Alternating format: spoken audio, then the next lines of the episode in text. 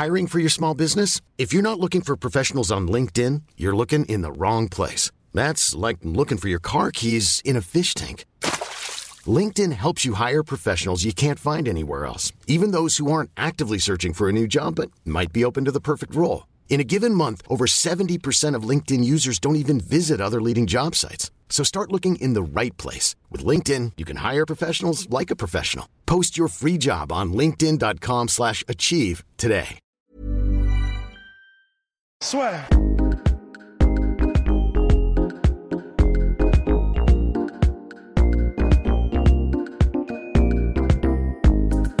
Bien bonjour à toutes et à tous et bienvenue dans le podcast La Sueur. On poursuit ces triple C's avec, euh, bah, nous répondons à vos questions en commentaire sur YouTube. Si vous nous regardez sur YouTube, vous pouvez aussi nous envoyer vos questions par message direct la sueur sur Instagram ou podcast lassueur.com si vous nous écoutez sur Deezer, Spotify, Apple Podcast, Google Podcast et j'en passe. Bien messieurs, aujourd'hui, question de Turner underscore LAG sur Instagram.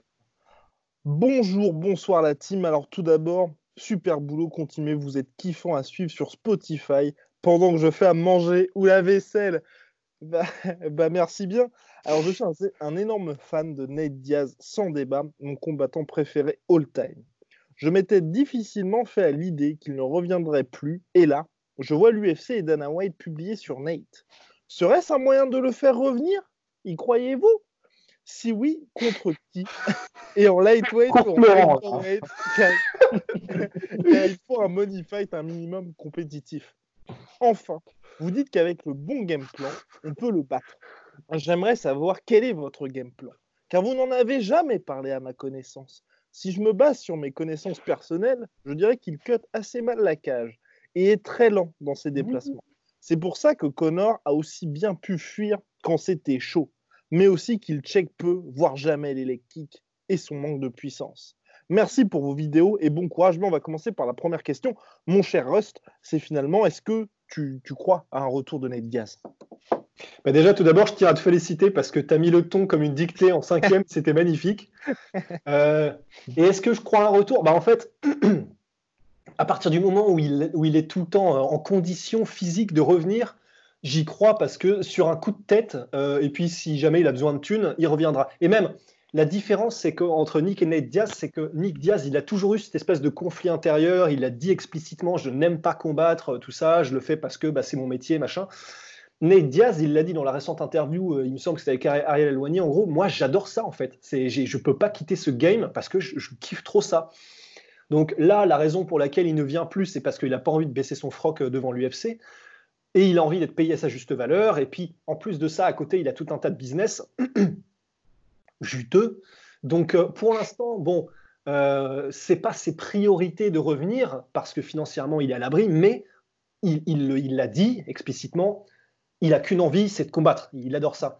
Du coup, moi, je crois un retour. Je crois un retour parce qu'il y a une trilogie euh, contre Connor. Il va falloir que ça se finisse. Connor est chaud, Diaz est chaud. L'UFC sait que ça ferait euh, du, bifton, euh, donc forcément, ils vont, en tout cas penser à, cette opportunité-là, à, faire ça. Donc euh, oui, moi j'y crois. Hein. Enfin, je sais pas quand, ça se trouve même pas cette année, mais j'y crois. Et puis surtout qu'il peut péter un, péter un câble et faire comme ce qu'il nous a fait en 2019 où en trois mois, le mec fait deux combats, un combat contre Pétis, ensuite il call out un mec, il fait le combat. Et là de toute façon, c'est ça. L'avantage pour lui, c'est qu'avec le coronavirus, de toute façon, tout le monde est à l'arrêt. On sait qu'il y a la trilogie contre Connor qui arrivera soit cette année, soit l'année prochaine, en fonction de ce que Connor fait, parce que clairement, sportivement, aujourd'hui, c'est pas dans les priorités. Mais c'est vrai qu'il est toujours en parfaite condition physique pour revenir. Et surtout, avec la cut qui s'est pris quand même euh, contre euh, Masvidal en novembre dernier, faut de toute façon qu'il prenne vraiment le temps de vraiment soigner ça. Et je crois qu'il a fait aussi une vraie opération chirurgicale pour faire en sorte que justement, ah. bah, le, problème qu'il avait quasiment depuis le début de sa... Enfin, depuis qu'il commence à se faire ouvrir, à chaque fois il se fasse ouvrir au même, au même endroit, ce soit enfin résolu. Mon cher Polydomso, alors quel game plan pour venir à bout de ce cher Nate Diaz? Bah, moi, je trouve que, l'auditeur, il, a mis le, doigt sur, euh, sur on va dire, les, principaux aspects euh, on va dire, des, habitudes qui sont exploitables chez, euh, chez Ned Diaz, donc j'ai pas grand-chose à, rajouter. C'est vrai qu'un un des problèmes des deux frères Diaz d'ailleurs, mais euh, particulièrement de Nate, c'est qu'il a du mal à, enfermer l'adversaire avec son footwork. Parce que c'est quelqu'un qui boxe, même si il a des capacités d'explosivité un peu plus que, Nick Diaz, mais c'est quelqu'un qui boxe beaucoup en volume. Et si tu restes droit devant lui, tu vas pas faire long feu. En revanche, si tu frappes, tu bouges, tu frappes, tu bouges, bah, tu, peux, tu peux survivre parce qu'il va devoir à chaque fois en fait se planter pour dérouler son jeu offensif en anglaise. Et euh, la, la, difficulté des frères Diaz, ça a toujours été de contraindre l'adversaire à se retrouver dos à la cage, à queuter la cage, justement, c'est ce qu'il expliquait. Et ça, bah, il y arrive mal, et, euh, et, ça a été montré particulièrement dans le deuxième combat entre, euh, entre Ned Diaz et Conor McGregor. Euh, ça a été montré aussi euh, pour Nick Diaz contre Carlos Condi, pour ceux qui mhm. s'en souviennent, où en fait, tu n'as même pas besoin de développer un, un footwork de fou. Tu as juste besoin, dès que tu sens le, la cage contre ton dos, de taper un petit sprint et de te repositionner. Et finalement, ils, ne savent pas travailler de manière à t'empêcher euh, de te dérober à leur agressivité. Donc ça, c'est déjà assez compliqué parce que ça les limite dans leur jeu. C'est-à-dire si, la personne en face c'est bien se déplacer, bah, ça réduit quand même considérablement les chances de se faire finir debout euh, par les frères Diaz. Et après, il y a l'autre problème qui a été évoqué par, euh, par l'auditeur, hein, dont j'ai oublié le, le, nom, le surnom, c'est euh, la difficulté qu'a Ned Diaz à. Turner. Turner. Turner, ouais. À checker les, les, les low kicks. Et ça, c'est vrai que c'est un problème, ça a été montré par Benson Anderson, par Rafael Dos Anjos, ça a été exploité j'ai trouvé qu'il s'était amélioré, moi, euh, dans son combat contre Pétis. Alors, bah, c'est pas vrai qu'il lui a cassé le pied, je crois. Ouais. Ouais, ouais, c'est... non, mais carrément. Mais c'est pas vraiment checker les, les low kicks, bien qu'il en ait checké un, mais c'est surtout au niveau du footwork. Il, euh, il euh, switchait beaucoup de, enfin, assez régulièrement de garde pour empêcher Pétis de vraiment timer en fait la jambe avant avec un low kick. Et ça a vraiment, ça a jeté le trouble dans le jeu de Pétis et ça a empêché ce dernier de, de, vraiment lui hacher la jambe. Donc euh, il y, a une petite amélioration, mais c'est vrai que ça reste quand même une, grande, une grande faille euh, du jeu des frères Diaz en général, et plus particulièrement de, Ned Diaz. Mais c'est vrai, en plus c'est marrant parce que cette technique, tu sais, un peu euh, presque, presque taille, box taille, de lever la jambe l'une après l'autre en faisant des espèces de, de c'est pas vraiment des switches, mais tu sais, tu lèves la jambe droite et tu l'avances, tu lèves mhm. pour te protéger. bah, Pétis, il l'a aussi subi parce qu'il n'a pas réussi à s'en dépatouiller sur le dernier combat. J'ai oublié son. Ferreira contre Ferreira.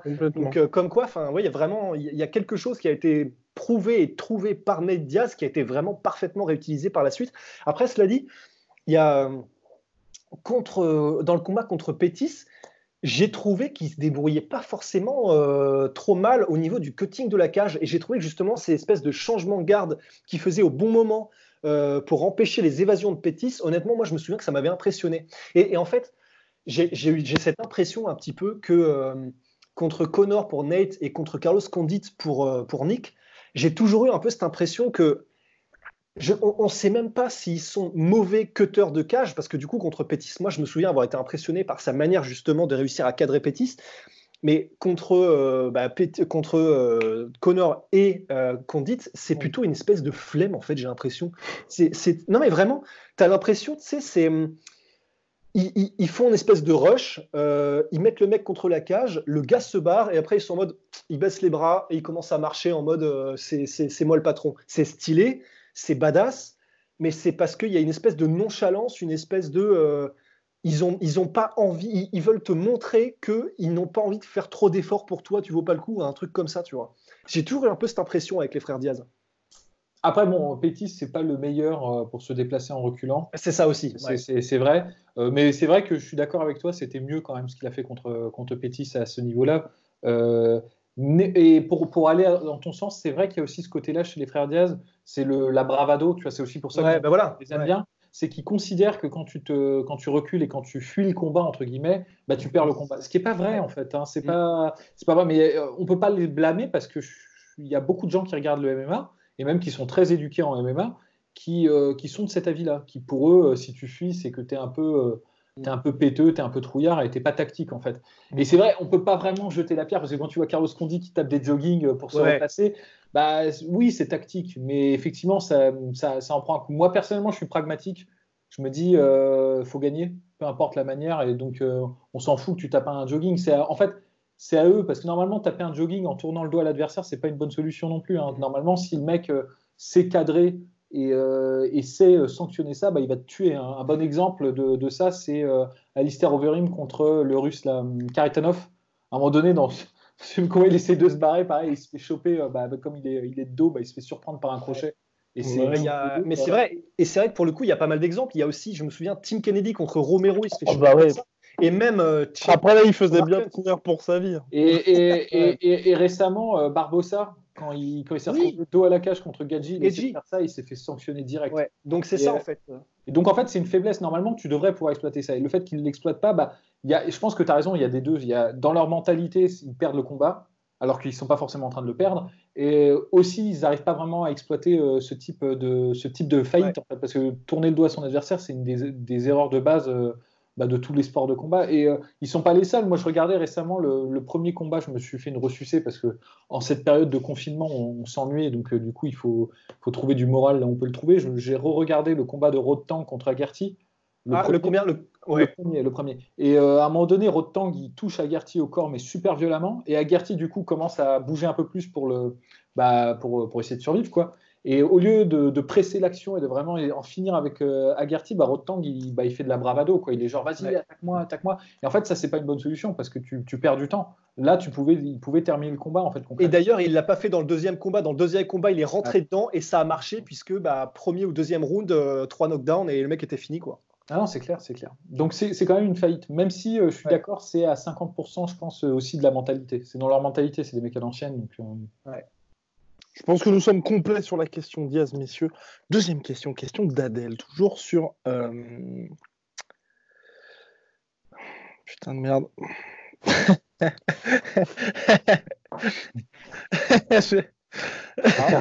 il a perdu l'écran de question. je ne suis pas en train de regarder un sombre dessin animé euh, Happy Few ouais. C'est terrible. Je crois que je viens.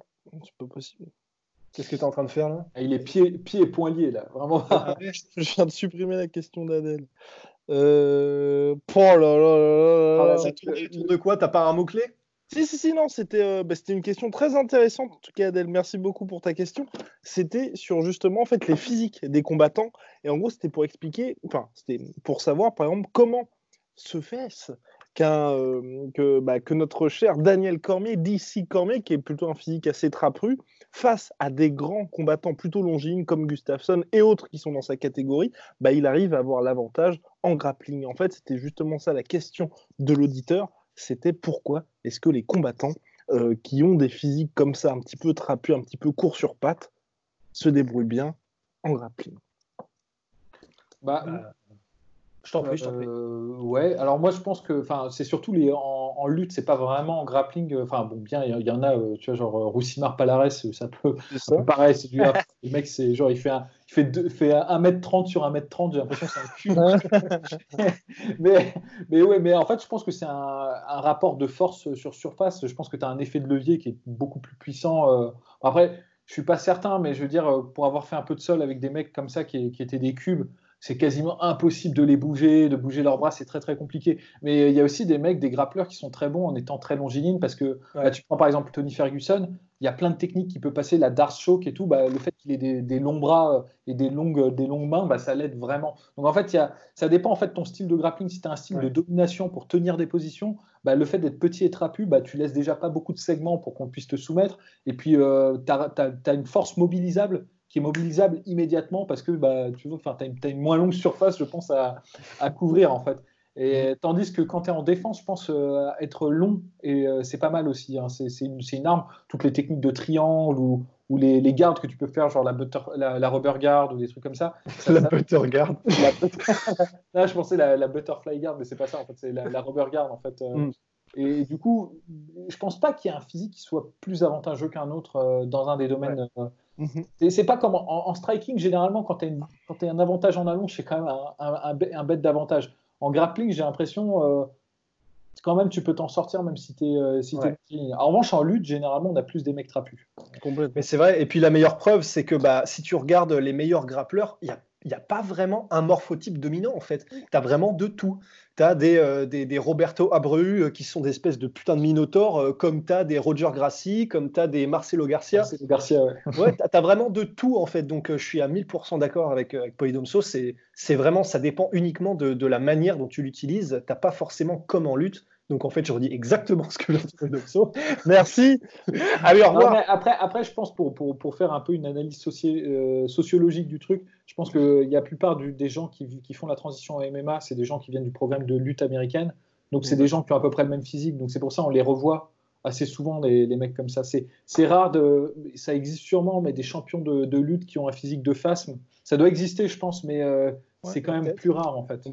Mais après, je pense que j'ai malheureusement j'ai plus le. Enfin, l'auditeur utilisait vraiment l'exemple du Cormier contre John Jones pour expliquer justement cette différence-là. Et puis c'est vrai qu'avec Cormier, pour lui malheureusement, il n'a pas revu ça ensuite. Et John Jones, c'est un bon exemple parce que le mec, il n'a pas un physique euh, a priori, euh, tu sais, le type du grappleur, genre, euh, comment il s'appelle, Ilir Latifi, quoi. Mmh. C'est un mec qui est, très très long et tout, et pourtant, sa lutte, elle est, elle est solide. Donc, mmh, mmh, voilà, bien, messieurs. Euh, on va passer maintenant à une question de Fight News. Bonjour, je voulais vous demander si Masvidal a une chance de battre Kamaru Ousmane. Merci d'avance. Si Masvidal a une chance de battre Kamaru Ousmane Ouais. Ah bah oui. oui, oui. Enfin, à mon sens, en tout cas, il a, il a, il a, il a, il a, des, il a des grandes chances de le battre. Alors, si je devais faire un pronostic et qu'on a un Ousmane à 100% et un Masvidal à 100%, je pense que je, me pencherai du côté de Ousmane, euh, probablement, parce que extrêmement puissant, parce que euh, parce qu'il a un cardio de ouf en étant extrêmement puissant, parce que. Mais en revanche, euh, donc je me pencherai du côté de Masvidal, mais Masvidal a vraiment tellement des armes que ce serait du 55-45 quoi pour moi, parce que pour moi, debout, alors là, par contre, c'est même pas, il y a même pas, il y a même pas match pour moi. Euh, disons de ce que j'ai, de ce qu'on a vu jusqu'à maintenant, en tout cas, de Kamaru Usman. Alors contre Colby Covington, il a fait un super combat et il a montré qu'il avait euh, une bonne anglaise. Et Mais c'était euh, Colby Covington aussi. En fait. Alors c'était Colby Covington, euh, et puis euh, disons qu'il n'a pas montré. Et c'est pas du tout pour clasher Colby Covington, mais c'est juste par rapport à ses armes. Si tu fais un, ouais. Enfin, disons voilà, Colby... debout avec Colby Covington, c'est différent d'être debout avec Kamaru. Bah, en fait, c'est ça parce que Colby Covington, là où il est extrêmement fort, c'est que il n'arrête jamais. Il a un volume de dingue et il est très diversifié dans ses attaques. Généralement, les mecs qui ont un bon volume, c'est ce qu'ils font. Ils vont en tip, en front kick, en low kick, en direct, en crochet. Ils ont tout et ils te mettent tout, ils te mettent la misère totale. Mais ça, ne veut pas forcément dire qu'ils sont extrêmement techniques en tant que striker pur en fait. Euh, Colby Covington, il est, capable dans un enchaînement de mettre des front kicks, des tips, des machins, des crochets, des genoux, tout ce que tu veux.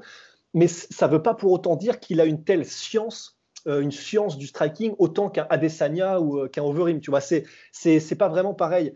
Et alors que euh, Masvidal, et donc c'est pour ça que le combat Ousmane Colby Covington, il était impressionnant, mais disons au niveau du striking, c'était pas forcément ce que tu trouves de plus élaboré en fait. Mhm. Tandis que Masvidal, il est vraiment dans une dimension différente au niveau du striking. Et si ça reste debout le combat, et si euh, euh Ousmane ne, met pas vraiment très très vite des, grosses grosses menaces en lutte, et, et, ou le maintenir au sol et l'y amener en tout cas, euh, il va vraiment passer un sale quart d'heure, je pense, parce qu'il n'a pas non plus un one punch knockout euh, Ousmane. Donc si c'était debout, je pense que vraiment ce serait une boucherie, mais je pense que Ousmane a les armes largement pour mettre au sol et y maintenir euh, Masvidal. What you think, Polydomso? Bah, euh, quasiment pareil. En fait, le seul problème que j'ai euh, avec, avec Masvidal, c'est que même s'il a fait énormément de progrès, même s'il est létal debout, et je suis d'accord, en plus, c'est un, un, combattant vraiment intelligent, il s'adapte beaucoup sur ses adversaires. Et je gage. Et même en cours de combat. Même en cours de combat. Et je gage qu'en plus, le... c'est un avantage qu'il y a eu les 5 rounds entre Colby et Ousmane parce qu'il a... ça, fait de la documentation. Et donc, il pourrait se préparer. Il y a pas mal de fois où Colby, euh, notamment, euh, il a piégé euh, Ousmane sur des contres. Il n'avait pas la puissance pour lui faire mal, mais on sentait que parfois, il avait un peu d'avance sur. Il a perdu le combat, hein, c'est clair, mais euh, je, veux dire, sur l'échange, il y a plusieurs moments où il a, mm. il a, il a réussi. Tu sentais qu'il avait piégé en fait euh, Ousmane, et de, son côté, Ousmane a fait pareil. Mais, mais du coup, je pense qu'un mec comme euh, Masvidal qui voit ce combat-là, il peut en tirer pas mal de trucs, et il peut en fait arriver avec un bon game plan et il sera mm. capable de, l'appliquer. Moi, le seul, la seule difficulté que j'ai avec Masvidal, c'est c'est qu'il vient de ATT et qu'ils ont un peu la, un peu avec comme Dustin Poirier, ils ont un peu la même approche au niveau au niveau de la défense de takedown et de, de ce que tu dois faire quand tu es, es, mis au sol, c'est de tout de suite euh, scouter pour aller vers la cage pour ensuite faire du wall wrestling. Ils sont vraiment là-dedans, dans ce, dans ce truc-là. Et moi, je trouve que Dustin. Et du coup, ils ont une position qui est assez haute et qui, qui facilite en fait finalement les, les, amener au sol, même s'il est très difficile à amener au sol. Hein. Euh, Masvidal, il a une très bonne euh, défense de takedown. On sent qu'il s'est longtemps entraîné avec Colby Covington, mais néanmoins, je pense que le, travail de lutte en enchaînement et de, blocage contre la cage que fait Ousmane, qui, qui n'est pas sans rappeler celui d'un Khabib, mm. et euh, serait particulièrement efficace contre cette façon de faire, en fait, de, se dire, bah, c'est pas grave si je vais au sol, je peux toujours euh, me relever euh, en allant m'aider de la cage et tout, parce que ça, ça rentre en plein dans le jeu, en fait, de lutte en enchaînement d'Ousmane ou de, cette nouvelle génération, finalement, de, lutteurs. Donc c'est pour ça que moi, je, je pense que le combat serait très disputé, c'est clair. Je pense que debout, euh, Covington, euh, Masvidal toucherait à plusieurs reprises euh, Ousmane. Et je pense qu'Ousmane a énormément de cœur et qu'il est, qu'il est très solide.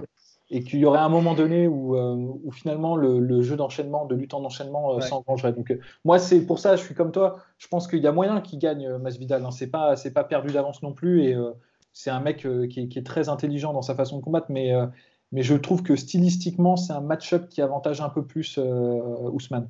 Justement, et en plus, tu sais, la façon dont il se défend et sa position euh, debout, il est très très droit en fait. Euh, mm. Masvidal, tout ça, à mon avis, ça, ça, favorise les changements de niveau. Et, ouais. Non, c'est clair. C'est vrai que bah, vraiment, hein, enfin, Kamar Ousmane ne recule pas. Parce que moi, c'est le combat qui m'avait quand même assez impressionné, c'était celui contre. C'était pas le plus beau combat de Kamar Ousmane, mais celui contre Emile Mick. Où Emile Mick, il sortait justement de. Je crois, il a été sur une grosse série de victoires et il avait. Enfin, justement, tu avais cette menace debout. Et Kamar Ousmane, il n'y a aucun moment où tu as senti qu'il respectait ce striking et cette menace-là. Et il se prenait des coups. Emile Mick défendait les takedowns. Il se relevait même au début assez régulièrement. Et puis, bah tu as juste ce sentiment de te dire, bah, inlassablement, il y a un moment donné où il va prendre l'ascendant et puis c'est fini, quoi. Et alors que Emile ok, et à des années-lumière de Rory Masvidal, mais physiquement et, euh, et, debout, tu te dis, c'est quand même assez sérieux, tu vois. Et au moment où il était euh, notre cher euh, Kamar Ousmane dans sa carrière, tu te serais dit, bon, bah, c'était quand même un vrai test pour lui. Et Mm. Voilà quoi. Et, il était à 30% à cette époque. Ouais, ouais c'est clair. Mais, mais après, il y a toujours la wild card avec, euh, avec Mazidal, c'est qu'il a, une, il a un côté que, par exemple, que Dustin Poirier n'a pas, c'est qu'il est un peu plus foufou. il, peut, il peut tenter des trucs, euh, bah, genre le genou sauté ou des trucs comme ça. Donc, mm. ça, c'est toujours une c'est le, le contre Uno, je sais pas quoi, c'est le change de il peut, il peut euh, saisir, il peut euh, saisir des opportunités et vraiment euh, faire la différence là-dessus. Donc en, tout cas, c'est un combat qui va être ultra compétitif, ça, ça, ça c'est, ça j'en suis certain. Bien, question de Renato officiel. Salam l'équipe. J'espère que vous allez bien et que vos familles se portent bien. Merci. Sympa. Et bah, bah voilà, bah je, voilà, merci. Ah, c'est ça? euh, ah bah, merci. Hein. C'était juste ça. On a reçu génial, par mail de David Asenjo. Alors, envoyé de mon iPhone. Salut la sœur, comment ça va?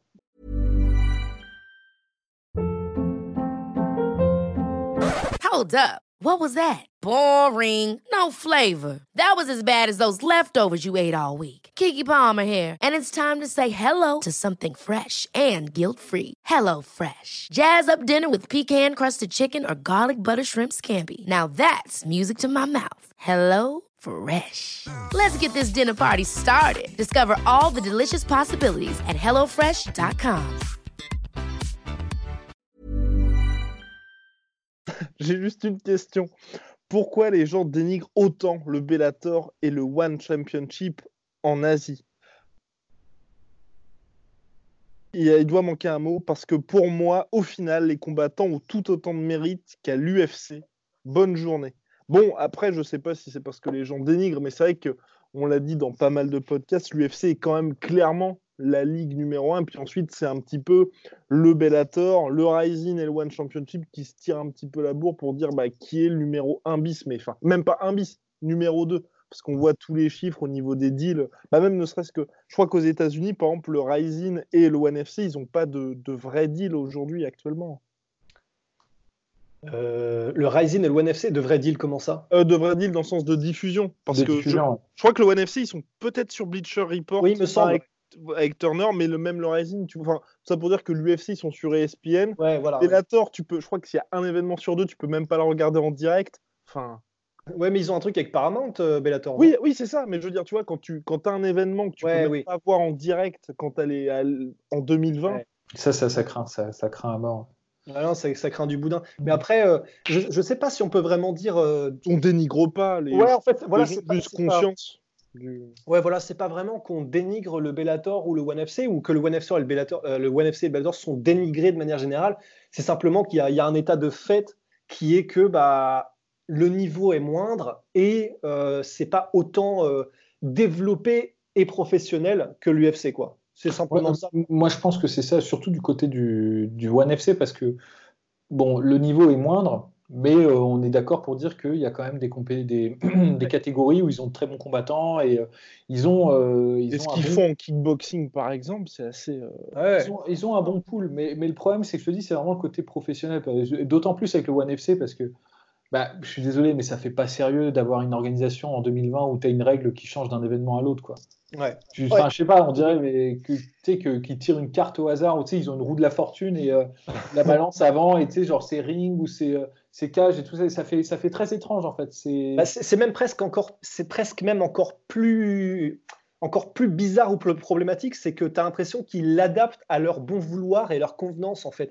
Je en que- fonction des combattants qui sont sur. en fonction de, ouais voilà et puis euh, je, je sais je, je sais plus exactement comment s'était déroulé le truc chronologiquement mais il y avait un moment où il y avait des histoires de suplex Ouais. et quand c'était certains combattants euh, la règle s'appliquait et quand c'était d'autres combattants euh, ça s'appliquait pas Bah, ou même quand notre cher Giorgio a perdu. hein. Ouais. Finalement, euh, ouais Ah non, non, c'est clair, c'est clair. Donc c'est un peu étrange. Mais par contre, ce qu'ils proposent, moi j'aime bien. J'aime bien quand Ouais, ils font oui. justement les deux types puis en d'événements. plus c'est beau ça a de la gueule et tout c'est ça ça. qui est ouais.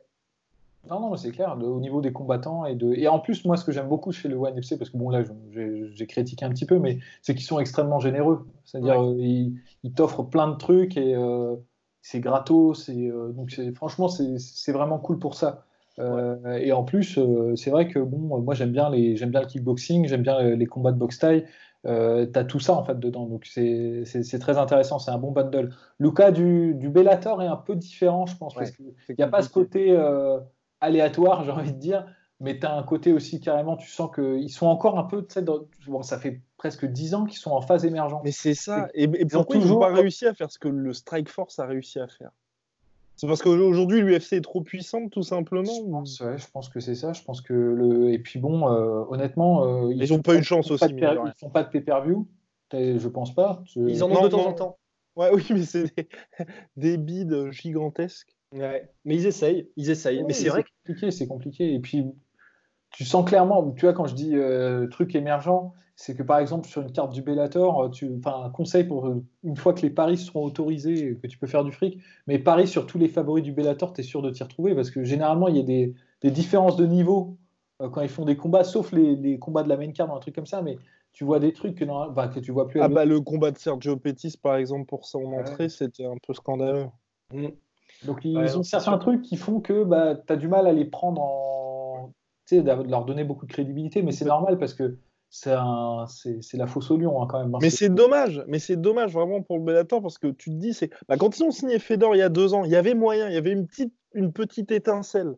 Et là aujourd'hui, ils sont, c'est un, un peu dur peut-être ce que je vais dire, mais j'ai l'impression qu'ils sont quasiment rattrapés par le PFL. bah, bah, Non, mais niveau dur, suivi, mais- tu vois, niveau suivi, parce que tu Ouais, vois, le PFL aujourd'hui, ils ont signé Rory McDonald, il y a Kayla Harrison, mine de rien, qui fait des gros chiffres. Mais surtout, mec, surtout, je pense qu'il y a un truc aussi, c'est c'est Tarantino qui disait, euh, je me souviens que, tu sais, à un moment donné, il avait eu une discussion avec un autre réalisateur quand à il était propos encore du jeune. PFL, à propos du PFL, voilà. Mais en gros, et euh, il avait une discussion avec un autre réalisateur et il Tu demandait. sais comment euh, on appelle PFL en Hollande? Un PFL with cheese. Royal Cheese. Un Royal PFL. dédicace à tous les fans de, de Pulp Fiction. Mais en gros, il, demandait à, à- à ce mec-là, je sais plus, parce que c'était un mec qui, qui était connu que des aficionados du cinéma, tu vois. Et en gros, il lui demandait, mais comment ça se fait qu'il y a des films qui ont l'air vides et d'autres où, même si tu sens qu'il n'y a pas de moyens, bah, tu es pris dedans, etc. Et le mec lui avait répondu bah, en fait, c'est tout simplement que si le réalisateur, qui est le chef d'orchestre, a une vision de ce qu'il veut faire, ça se ressent dans le produit final. Et c'est la différence entre les bons et les mauvais réalisateurs. Et en fait, alors je, je n'y ai pas réfléchi plus que ça, donc peut-être que c'est une hérésie ce que je vais dire, mais j'ai l'impression que la différence déjà avec le PFL et le Bellator, c'est que Bellator, j'ai l'impression qu'il n'y a pas de vision en fait. Ils savent pas vraiment ce qu'ils font, j'ai l'impression. Tandis que le PFL, mec. Il y a quelque chose sur le. Oui, il voit qu'il y a une vision long terme. Il y a une vision long terme. Et, si je suis tout à fait honnête, là, maintenant que tu le dis, déjà, je trouve que le PFL fait beaucoup plus pro, mais beaucoup plus. Alors, même s'ils n'ont pas de stars à part euh, Rory McDonald ou quelques, quelques illustres mecs euh, comme euh, Ray Cooper ou, ou Kyle Harrison, des, des, des, des, gens comme ça, mais ils ont pas encore un gros pool de combattants, mais ils font les choses tellement bien, ils sont rationnels, ils sont organisés, leur truc a vraiment de la gueule. Tu sens qu'ils savent où ils veulent arriver. Ils recrutent des stars, euh, Kevin Hart, des gars comme ça pour faire la promo, ça marche. Mike Tyson pour remettre les ceintures. Tyson. Donc en fait, ils ont vraiment, ils savent, j'ai l'impression, ce qu'ils font. Ils avancent en fait. C'est vrai que le Bellator, en fait, je suis d'accord avec vous, euh, avec vous deux, les gars. Il y a une impression de patinage dans la smoule en fait. Qu'est-ce que vous voulez faire? Enfin, c'est après, je sais pas, parce que PFL, euh, bah, euh, c'est en phase d'expansion. Pour le moment, il y a du pognon qui rentre et donc du coup, ça marche. Moi, j'attends de voir quand ils touchent leur, euh, leur palier, parce qu'en fait, c'est le problème du Bellator, c'est que le Bellator, quand ça a démarré, pareil, il y avait une, y avait une bonne dynamique. Là, ils sont en palier, tu vois, et bah, il y a moins de pognon qui est investi. Je, serais curieux de voir, en fait, les organisations de, de sport de, de, MMA, tu vois, lesquelles sont bénéficiaires, lesquelles gagnent de l'argent par elles-mêmes? Je suis sûr, je suis pas certain qu'il y en ait beaucoup. Hein. Parce que je pense que One FC, à mon avis, sont déficitaires. parce que je vois pas comment ils peuvent gagner du pognon. Euh, euh, je veux dire, les entrées dans les salles, ça ne rembourse pas euh, les investissements et tout qu'ils font. moi, je pense que c'est déficitaire. Le Rising, c'est un modèle économique qui paraît, me paraît assez aberrant parce qu'ils ont quatre, quatre événements dans l'année. Après, ça, tout dépend des diffuseurs pour, pour, tout ça. Ouais, mais bon, je pense pas non plus que ce soit un truc euh, vraiment. C'est pas. C'est l'UFC, à mon avis, ils font rentrer, le pognon euh, à chaque. Enfin, tu vois, genre, ils ont une. C'est une machine de guerre, le truc. Ouais. Donc, euh, je, je sais pas. Je... Moi, je pense que le PFL, avant de se faire une idée, il faudra attendre un petit peu. c'est vrai. quand tu as, un, as un premier palier, quoi. et le problème du Bellator, il y a ça, et puis il y a aussi le fait que. Je pense que, tu sais, c'est parfois, il faut pas chercher la facilité, je pense. C'est un peu facile de dire ça, mais le truc, c'est que tu vas gagner un truc sur le court terme et sur le long terme, ça va te faire perdre en crédibilité. Ils sont allés euh, sur la voie des, euh, des Kimbo Slice, euh, Dada 5000 et de Ken Shamrock à 60 ans qui combattent. qui combattent Quel événement, les gars quel événement Ils ont choisi ça parce qu'effectivement, d'entrée de jeu, euh, bah, il y a des gens qui allaient regarder. Hein, tu vois, les noms, c'est comme ça, c'est ainsi fait que bah, il y, a des gens qui vont tourner leur, euh, qui vont regarder quand même le, truc parce que le nom, euh, le nom leur rappellera quelque chose. Et les mecs n'ont pas dû leur coûter bien cher. Enfin, je veux dire, je suppose pas que les frais de Ken Shamrock aient été énormes pour faire combattre. Donc c'était la voie de la facilité, mais je pense que la crédibilité du truc, mhm. même dans la psyché, dans l'inconscient des gens, ça a dû en prendre un coup parce que ça, ça fait pas sérieux, quoi. Avec tout le respect, quoi. C'est comme. Euh, j'ai un peu le même problème avec le KSW, tu vois. J'adore le KSW, mais bon, quand ils font combattre euh, Lady Squad contre euh, je sais pas qui. puis même là, ils ont signé. Artem Lobov. Ah, mais c'est un combattant, Artem Lobov. Attends, je veux dire, on peut rigoler tant qu'on veut, mais qui c'est qui a signé? C'est le KSW qui a signé? Ouais, KSW Artem Lobov. non, attends, mais c'est pas, pas comparable avec euh, les discours. Oui, non, non, non, non, ça c'est vrai. Oui, non, non. Et, le, seul, le seul, la seule comparaison qui est aux, à l'UFC, c'est des trucs qui n'ont pas été pardonnés à l'UFC. Genre euh, le, le, le catcheur, j'ai oublié son nom, CM, Punk. Ouais. Et euh, comment le boxeur James Tony. Ouais. Et, ces deux trucs-là, c'est vraiment la. Enfin, c'est pas l'effet de gloire de, de l'UFC, quoi, pas du tout. C'est c'est vrai, il y a des attentes professionnelles pour l'UFC, alors que. Ouais, c'est vrai. Pour le reste, c'est le Far West. Bien, on va passer à une question de Abdougoul. J'en profite pour vous poser une question, une suggestion. Serait-ce possible d'aborder dans une vidéo le sujet des magnifiques combats qui n'ont jamais vu le jour? Un peu comme Habib versus Tony, qui risque malheureusement, ah. encore une oh, fois, d'être annulé. ne dis pas ça. On ne dit pas ça. Ne dis pas ça. en tout cas, merci d'avance que vous répondiez à la requête ou non. Vous faites un super taf, tous les trois. Continuez comme ça. On vous kiffe. Pouce vers le haut. Bien, alors messieurs, un chacun, un combat chacun qui aurait pu voir le jour mais qui ne s'est pas fait. Bah, pour moi, je pense que ce serait euh, Prime GSP versus euh, Anderson Silva, je pense. Oh Ouais. Après, en fait, si je suis. Et puis, ce qui est bien, c'est d'expliquer aussi un petit peu euh, l'histoire derrière. Parce que comme ça, les gens n'ont pas d'argent. Bah, bah euh, en fait, c'est vrai que oui, c'est donc euh, Georges Saint-Pierre, bon, bah, qu'on ne présente plus, Anderson Silva, qu'on ne présente plus, mais c'est vrai qu'il y a eu une période où les deux étaient écrasants et dominants dans leurs catégories respectives, donc en welterweight et en middleweight. Et, euh, mais c'était à l'époque encore où les champions n'avaient pas que pour seule idée de bon, je, je, suis champion, maintenant je monte ou je descends pour faire du buzz. Ils avaient vraiment, c'était des champions qui défendaient leur ceinture, c'était des champions qui avaient à cœur de faire des. C'était une époque où il y avait des valeurs. mais donc, c'était une époque où euh, bah voilà, ils étaient un peu plus frileux. Quoique Anderson Silva montait régulièrement la mais il faisait plus des, euh, des, combats un petit peu, tu sais, euh, pour rigoler, tu vois. voilà, juste, voilà, il désossait un mec, il revenait. Bon, voilà, c'est pas, même pas le temps de prendre froid, tu vois.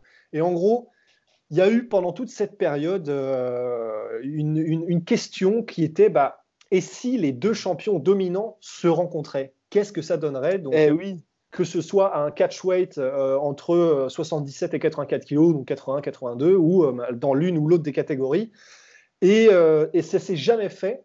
Et c'est vrai que au niveau des styles, c'était intéressant parce que bah, Georges Saint-Pierre, le mec ultra complet, qui est, qui est excellent partout et que personne n'était encore en mesure de, réussir à, arrêter, tout simplement et qui était en croisière tellement il était. Il n'avait même pas besoin de se pousser la machine euh, pour vraiment euh, remporter ses combats. Et à côté de ça, il y avait euh, bah, l'étincelant Anderson Silva qui, lui, en gros, bah, il coupait ses adversaires comme un couteau chaud dans du beurre, hein, pour ne pas faire un, un, anglicisme. mais et voilà, et on l'a jamais eu. Alors après, en fait, c'est ouais, c'est vrai que euh, à l'époque, c'est. Bah, ce qui donne d'autant plus, d'autant plus de regrets aux gens, c'est que Georges Saint-Pierre est finalement monté pour affronter Michael Bisping en middleweight. Et Michael Bisping, donc ça, c'est, c'est, voilà, il est double champion, on lui enlèvera jamais. Et il a battu Anderson Silva. Ouais, mais bon. Ouais. Oui, ben oui, ben oui, avec, avec des Mon cher Polydomso. Ouais, moi je vais pas faire quelque chose de très original. Alors c'est un combat qui a eu lieu, mais qui a eu lieu trop tard. C'est euh, Vanderlei Silva euh, contre euh, Chuck Liddell. Mhm. J'aurais bien aimé voir ça quand ils étaient au top, tous les deux. C'est un combat qui aurait dû se faire. Chuck Liddell avait participé au, tournoi du Pride et normalement en fait la, la, contrepartie c'était que Vanderlei Silva devait faire un truc, devait faire un tour par l'UFC. Ça s'est pas fait parce que les, euh, les, mecs du Pride sont des margoulins. Ils ont, quand tu vois la, le tournoi du Pride, tu vois la braquette de Chuck Liddell et tu vois la braquette. de, tu sens, euh, tu sens l'embuscade.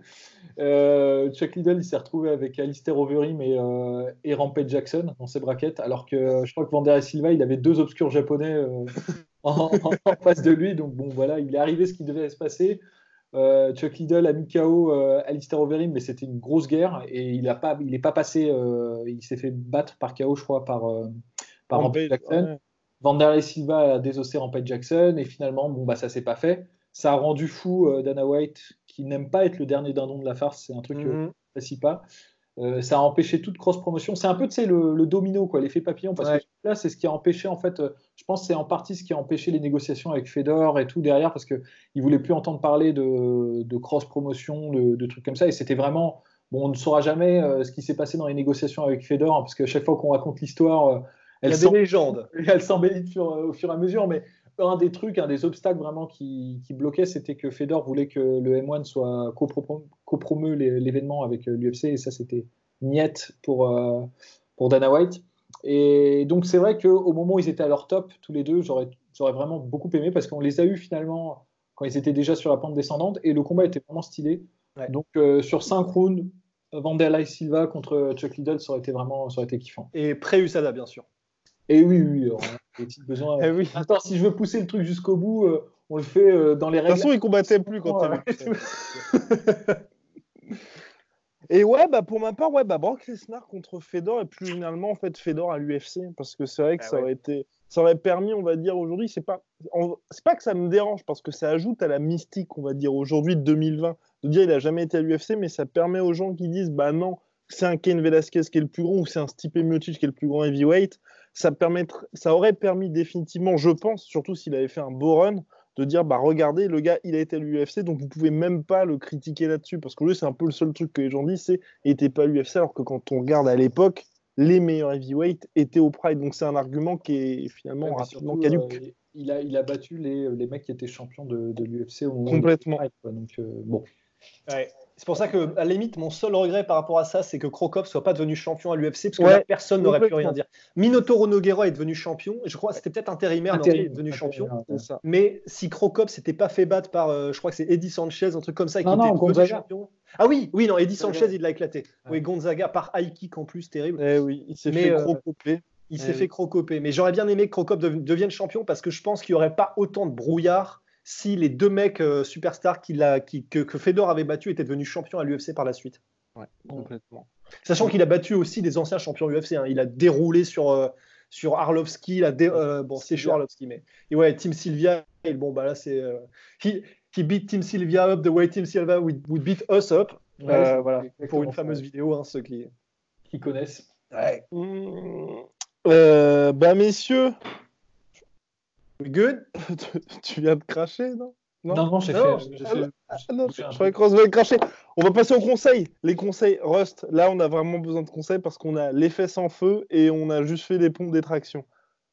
Des pompes d'attraction. Bah alors écoutez. euh, Ouais, mais après, moi, ce sera pas original. Euh, à part jongler avec du papier toilette. euh, Non. Et sinon, euh, sinon bah, moi, ce que j'ai fait aujourd'hui, bah, je me suis fait un petit circuit. Euh, Si, alors si vous avez des escaliers, euh, bah, faites chier les voisins, mais on s'en bat les, on s'en bat les reins, mais euh, grimpez-les, faites des allers-retours sur les escaliers. Moi, c'est ce que j'ai fait et ça le fait. Au bout d'un moment, ça le fait.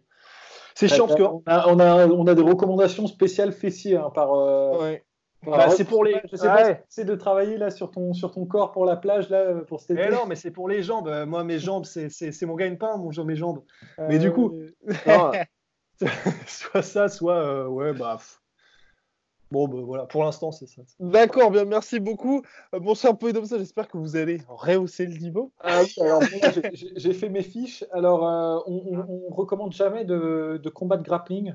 Moi, je, je vais, en- je vais en faire un. Je vais faire une reco euh, spéciale grappling parce que pour moi, c'est un des plus beaux combats que j'ai vu. en- J'ai- J'aime bien quand tu dis on ne recommande jamais parce que c'est toi qui fais tout le temps les recommandations. Ah merde, Bah, je ne recommande jamais. Non, mais la, la- la raison est la suivante, c'est que moi, je, je, je viens pas du, je viens pas du, j'ai pas, trop pratiqué le sol, quoi. Et donc, du coup, j'ai un peu moins d'affinité avec, avec ça, et je le regrette. Et je, je, je regarde beaucoup en ce moment parce qu'on a le temps. Et euh, Il Pardon ouvre son cœur. Ouais, la vache. non, non, mais, euh, bah, honnêtement, ouais, très honnêtement. Et, euh, et là, le combat que je recommande, c'est euh, Gary Tonoun contre euh, Cron Gracier. Eh oui. ADCC, euh, je crois que c'était à Beijing en 2013. Vous pouvez trouver le combat sur, sur YouTube et euh, Complètement. ouais, il, est, il est assez ouf. Il est back and forth. Comme Ah mais, mais mine de rien, le grappling, en plus, il y a pas mal de, de beaux trucs à regarder parce que surtout le Polaris, ce qu'ils font là, le dernier combat de Luke Rockhold contre euh, C'est Polaris ou c'est Metamoris Je sais même plus. euh, Polaris. C'était- monstrueux. C'était vraiment monstrueux. Enfin, enfin bref, euh, je vous en prie, mon cher Poidomsa. Donc voilà, donc euh, si vous voulez regarder un bon combat de grappling bien stylé avec, euh, avec des changements, en plus c'est court, ça se regarde assez rapidement, c'est c'est pas mal. Sinon, euh, petite recommandation, il y a un documentaire sur YouTube, c'est c'est une perle ce documentaire. Faut, faut, faut, faut parler un peu anglais parce que je crois pas qu'il y ait les sous-titres, mais c'est le, le premier championnat du monde de Kyokushin. Tu mets, euh, tu mets First World Championship euh, of Kyokushin sur YouTube. Merci.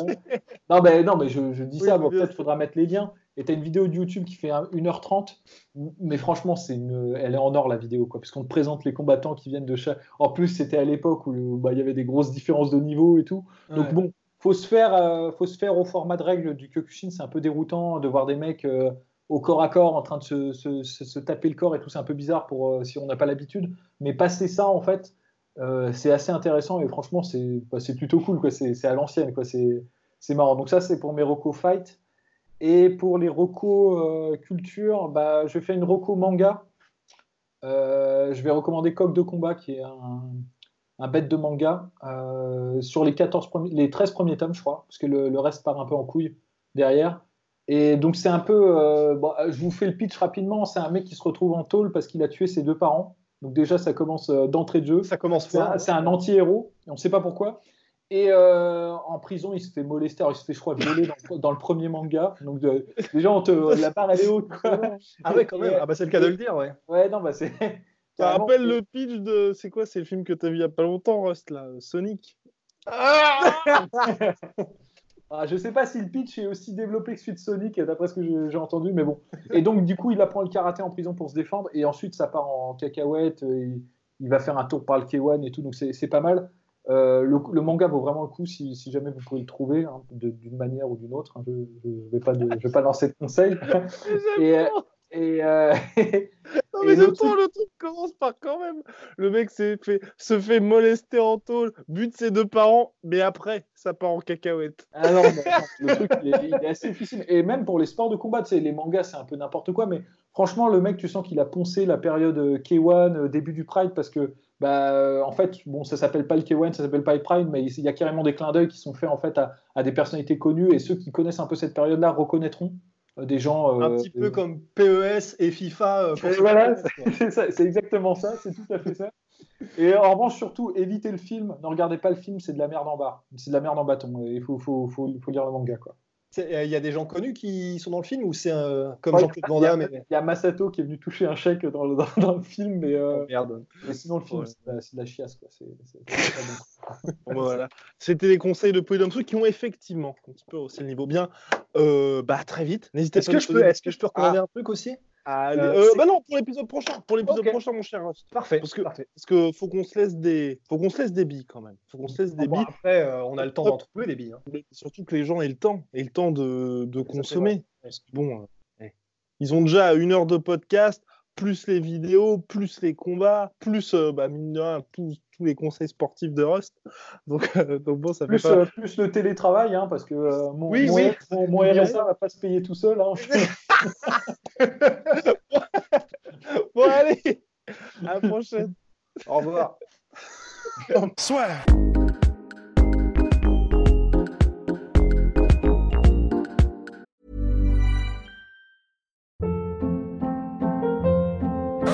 Hold up. What was that? Boring. No flavor. That was as bad as those leftovers you ate all week. Kiki Palmer here, and it's time to say hello to something fresh and guilt-free. Hello Fresh. Jazz up dinner with pecan-crusted chicken or garlic butter shrimp scampi. Now that's music to my mouth. Hello Fresh. Let's get this dinner party started. Discover all the delicious possibilities at hellofresh.com.